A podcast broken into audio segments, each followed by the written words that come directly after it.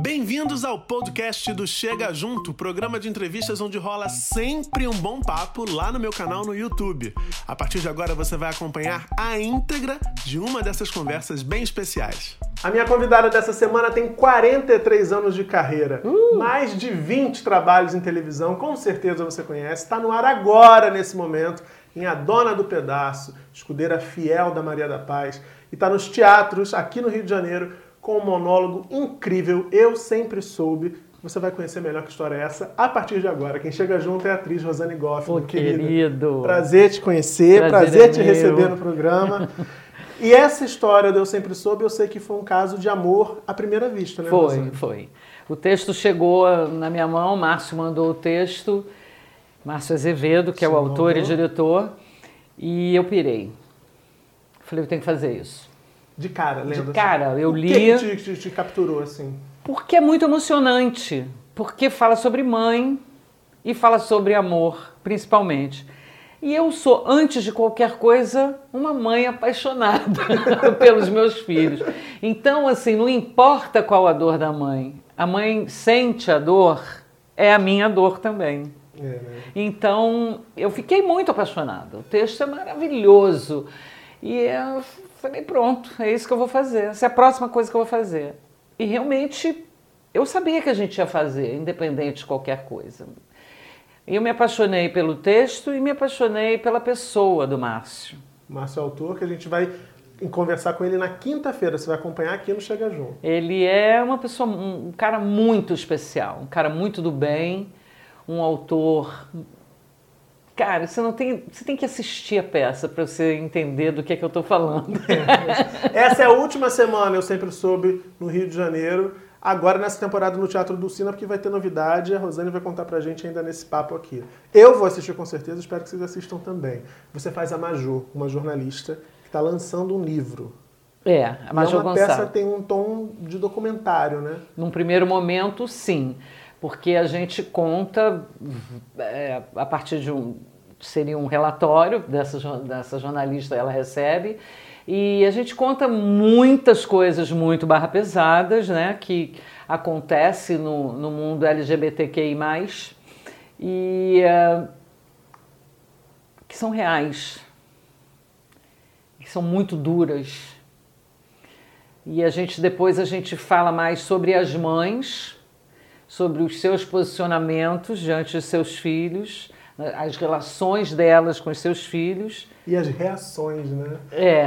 As, as reações quando descobrem que os filhos. As várias, né? as várias, várias reações, exatamente. umas bacanas, outras nem tanto. E por fim a gente fala, conta a história de um, não vou dar spoiler. Não dá spoiler. Ela parou assim. Ela parou assim, eu já ia dizer. Posso dar spoiler. No fim, vocês vão ao teatro para saber. Tem que saber. Porque tem, que... tem muita coisa interessante, o espetáculo é lindo, eu tenho lido críticas maravilhosas. Uh, tenho visto as pessoas falando do espetáculo nas redes sociais, sobretudo do teu trabalho. Vi um, um vídeo do Agnaldo Silva dizendo que você vai ganhar todos os prêmios a que você estiver concorrendo, porque o trabalho está sendo apontado como algo realmente muito marcante nessa temporada. Quando você começou a andar, eu não tava pra ver, filho. Meu amor. Perdão por não ter sido o meu nome o primeiro que você disse quando aprendeu a falar, Mateus. Meu amor, como eu te amo. Agora eu quero falar do bastidor, porque antes da peça estrear, foi quando eu fiquei sabendo da produção e entrei em contato com a assessoria da Rosane eu vi que teve muita luta também de vocês para colocarem esse espetáculo de pé, como vocês dizem no teatro. Né? A luta continua. a luta continua. a luta continua. A gente não ganhou patrocínio nenhum, não tivemos nenhum apoio até agora. E estamos uh, lá lutando. Faz... Assim, é porque a gente, na verdade, é um, é, um, é um texto, é um espetáculo, é tão necessário fazer, sabe? É tão importante que as pessoas assistam, que as pessoas ouçam. É, e eu não falo só de, de pessoas do universo LGBT, como filhos e mães, mas de ambos, de, de todas, todas as pessoas, até para aprenderem a ter um pouco mais de empatia, ter um outro olhar.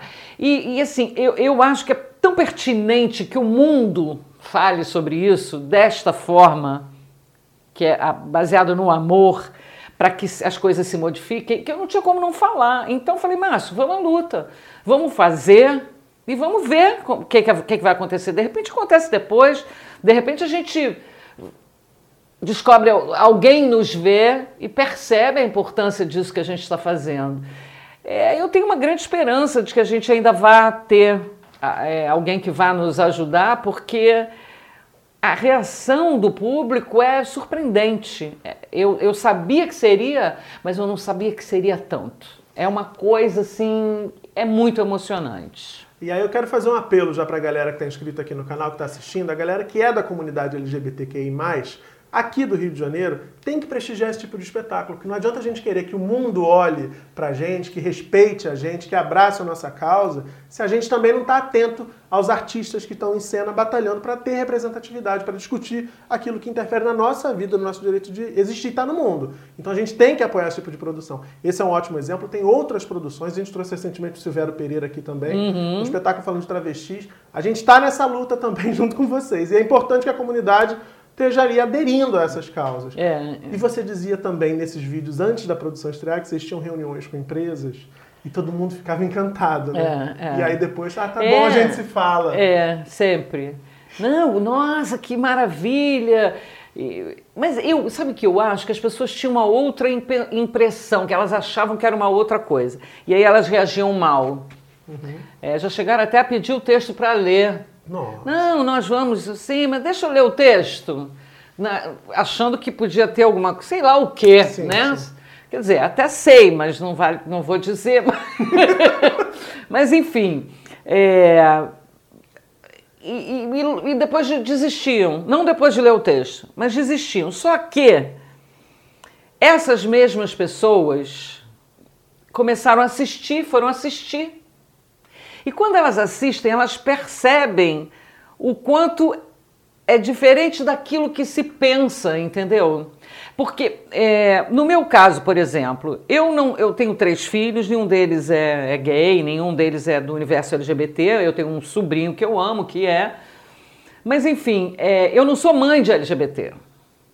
Então, eu sabia que do universo óbvio, né? Eu sou atriz, então os meus amigos, o meu, o meu sobrinho, eu tenho amigos que eu amo, mas eu não tinha, a, ainda não tenho o suficiente, mas eu não tinha profundidade do que era. Do que essas pessoas sofri, sofriam na própria pele, do, do, de como era difícil as relações familiares. Eu supunha. E eu agora eu tô, é, me trouxe uma coisa de sair do meu umbigo e olhar para o outro ainda com mais empatia. E eu acho que é isso que essa peça provoca.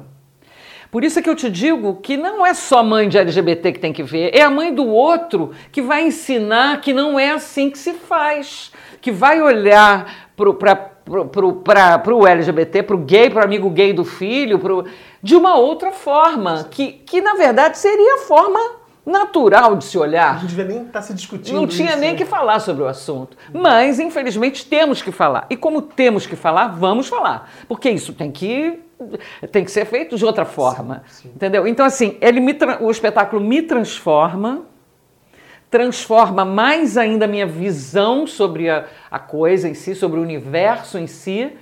E eu tenho certeza que transformará o, horário, o, o olhar das pessoas que assistirem. Que maravilha. Isso é, é, você não tem ideia do prazer que eu tenho de fazer. E, nesse momento eu sou uma pessoa muito feliz porque eu faço Eu Sempre Soube. Eu me sinto importante porque eu faço Eu Sempre Soube. Muito mais do que a fama da televisão. É maravilhoso estar fazendo a Ellen na novela das nove, óbvio. Eu estou fazendo uma novela do Valcir, maravilhosa. Meu personagem é para cima, é alegre. Mas estar fazendo a Major Gonçalo me transforma enquanto pessoa mesmo, me transforma no mundo, faz com que a minha profissão seja útil. E eu acho exatamente isso que eu queria dizer, porque eu acho que deve ter um caráter também de estar tá além do entretenimento, que é maravilhoso tá, você entreter. É, mas tá, tá além. Mas quando você, você percebe que assim, posso até estar tá entretendo, mas eu estou levando, estou contribuindo de alguma tô forma. Estou servindo para alguma coisa na vida. É. Aos 61 anos, depois assim, né, uma carreira muito grande, mas agora, aos 61, eu me descubro transformando coisas, vidas, pessoas, cabeças. Entendeu? Não tem coisa mais maravilhosa que essa. Mas também, olha, ele tinha uma outra, tinha uma outra pinta que ele dava, que é o seguinte, ele conhecia todas as, todos os tons. Porque assim, hétero conhece cor, gay conhece tons. Eu, eu vi você, vi os vídeos ainda no período de divulgação eh, e vi trechos também do espetáculo em vídeo. A gente está até colocando umas imagens aqui durante essa entrevista. E você cita o caso do Alexandre Ivo, que é um menino de, de São Gonçalo que morreu e eu tive a, a, a oportunidade de entrevistar a mãe dele na TV. E foi uma das experiências, eu acho que profissionalmente é a experiência mais difícil que eu tive na vida. Imagino. Porque, é, ah, sendo gay, ah, entrevistar a mãe de um menino muito jovem, gay, que, que nem tinha verbalizado Nem sabia gay, ainda nem exatamente como se colocar, se era, se não era. Exato. E a mãe dilacerada, relatando a, a brutalidade desse crime. É, eu fico imaginando, se pra mim foi tão difícil, num lugar só de ouvir aquilo, pra você sendo mãe, sendo mulher, sendo mãe, tendo dimensão do que é o amor de mãe, que é algo que eu não vou ter nunca, ah, só o amor que eu sinto pela minha mãe, que ela sente por mim, deve ser muito difícil estar em cena. Também deve ter Muito. sido, até pelo menos até achar esse tom, esse lugar da, da, da Major, deve ter sido muito difícil elaborar, construir tudo isso. É muito, é muito difícil. Eu choro todas as noites quando eu faço. Eu fico muito emocionada e vou te dizer que eu não encontrei o tom do equilíbrio da atriz que se distancia da mãe. Não é isso que eu tenho visto por aí, não. E que acho- você encontrou, hein? Não, eu posso ter encontrado como passar essa mãe. Mas o equilíbrio no sentido de não me envolver Ah, sim, com o personagem, não encontrei. Não sei se vou encontrar. Porque a cada noite que eu acabo o espetáculo, eu penso, será que eu vou aguentar? Quanto tempo eu vou aguentar fazer essa peça? Porque eu acabo todos os dias muito cansada, mas muito satisfeita. Porque eu ganho abraços de, de meninos que vão assistir, que me abraçam e dizem... Ai, tô ganhando um abraço da minha mãe que eu nunca consegui ganhar. Nossa. Então, se eu pudesse, eu passava o resto da vida fazendo isso. E esse, esse, esse feedback da plateia deve ser algo assim Você não tem ideia. encantador. Mães também te, te Mães, procuram. mães também, E o mães. que dizem essas mulheres assim? Na verdade, as mães procuram mais o Márcio. Elas entram em contato mais com ele. Porque tem mães muito culpadas. Tem mães que A mãe, carregam. mãe culpada já é meio né, já é normal, né? Mas elas têm, elas carregam muito a culpa, porque elas demoram a entender. Mas, assim, na verdade, a gente até diz na peça que os filhos também devem ter um pouco de paciência para serem entendidos, Super porque é uma, é uma via de mão dupla, é difícil daqui. A gente já teve um, um menino, uma mãe que contou que o menino chegou em casa, um menino de 14 ou 15 anos, foi assistir a leitura. Chegou em casa e falou: Poxa, mãe, desculpa, eu não sabia que você se sentia assim, tão triste, tão. até a gente se entender. Então é, é meio assim, assim, na verdade, eu, quando a peça acaba, eu recebo muitos abraços de pessoas que nem sempre são mães, mas que ficam muito emocionadas, as pessoas, mas mais os filhos, eles agradecem muito por a gente estar falando aquilo.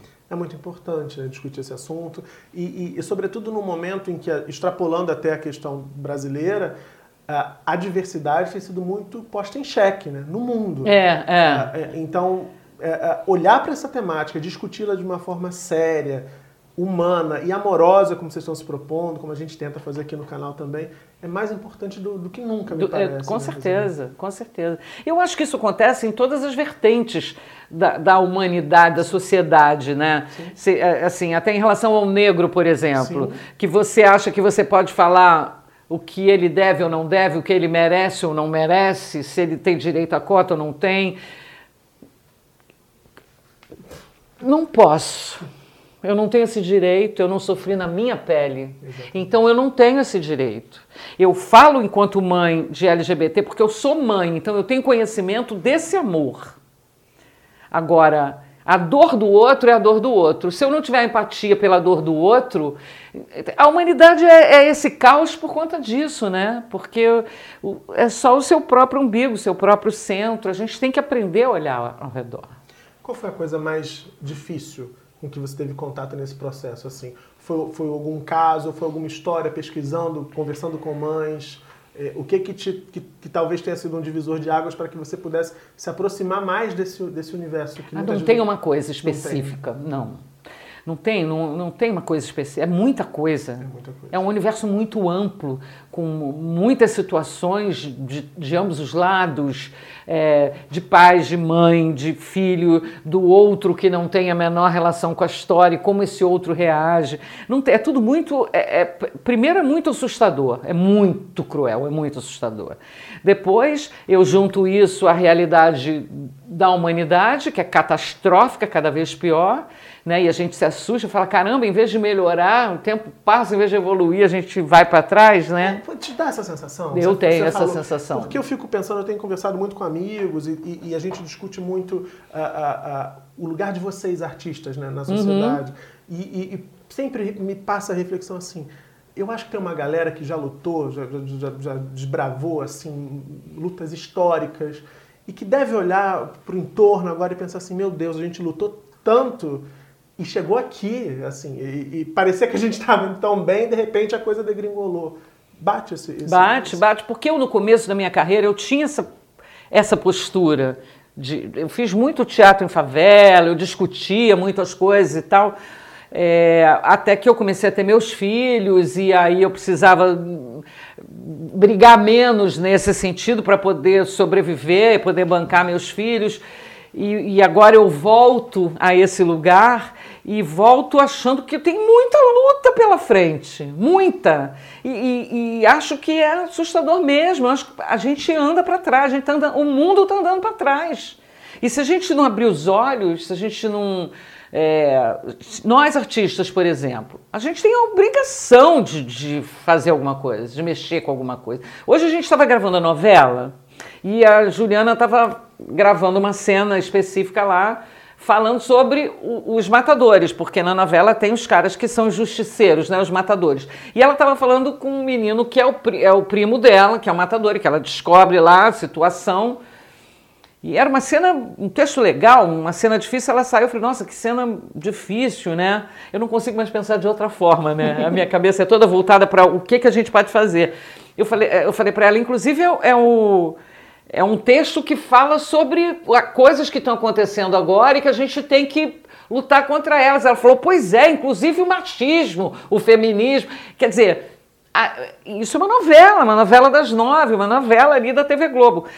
Na verdade, assim, onde a gente estiver enquanto artista, se a gente tem a oportunidade de se colocar de uma maneira que fique claro que as coisas têm que se modificar, eu acho que esse é o nosso papel. O artista é um farolzinho, né? Eu acho que a gente, que a gente tem esse.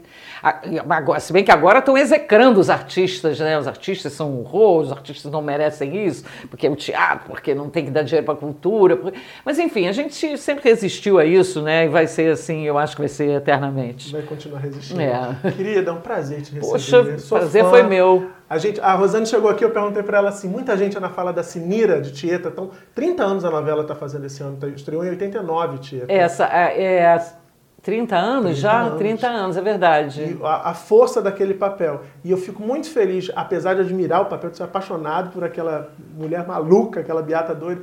A gente está 30 anos depois aqui te recebendo para falar de uma coisa tão fantástica. Ai, graças a Deus. Imagina. Graças a Deus. Uma outra coisa tão fantástica que pode ajudar a transformar a cabeça, o coração de tanta gente. É verdade. Obrigado por te receber. Obrigada. Você acaba de ouvir mais um episódio do podcast Chega Junto, com a versão em áudio dos papos que rolam lá no meu programa de entrevistas no YouTube. Inscreva-se no canal para também assistir as entrevistas em vídeo. youtube.com/murilo Ribeiro. Beijão e até semana que vem.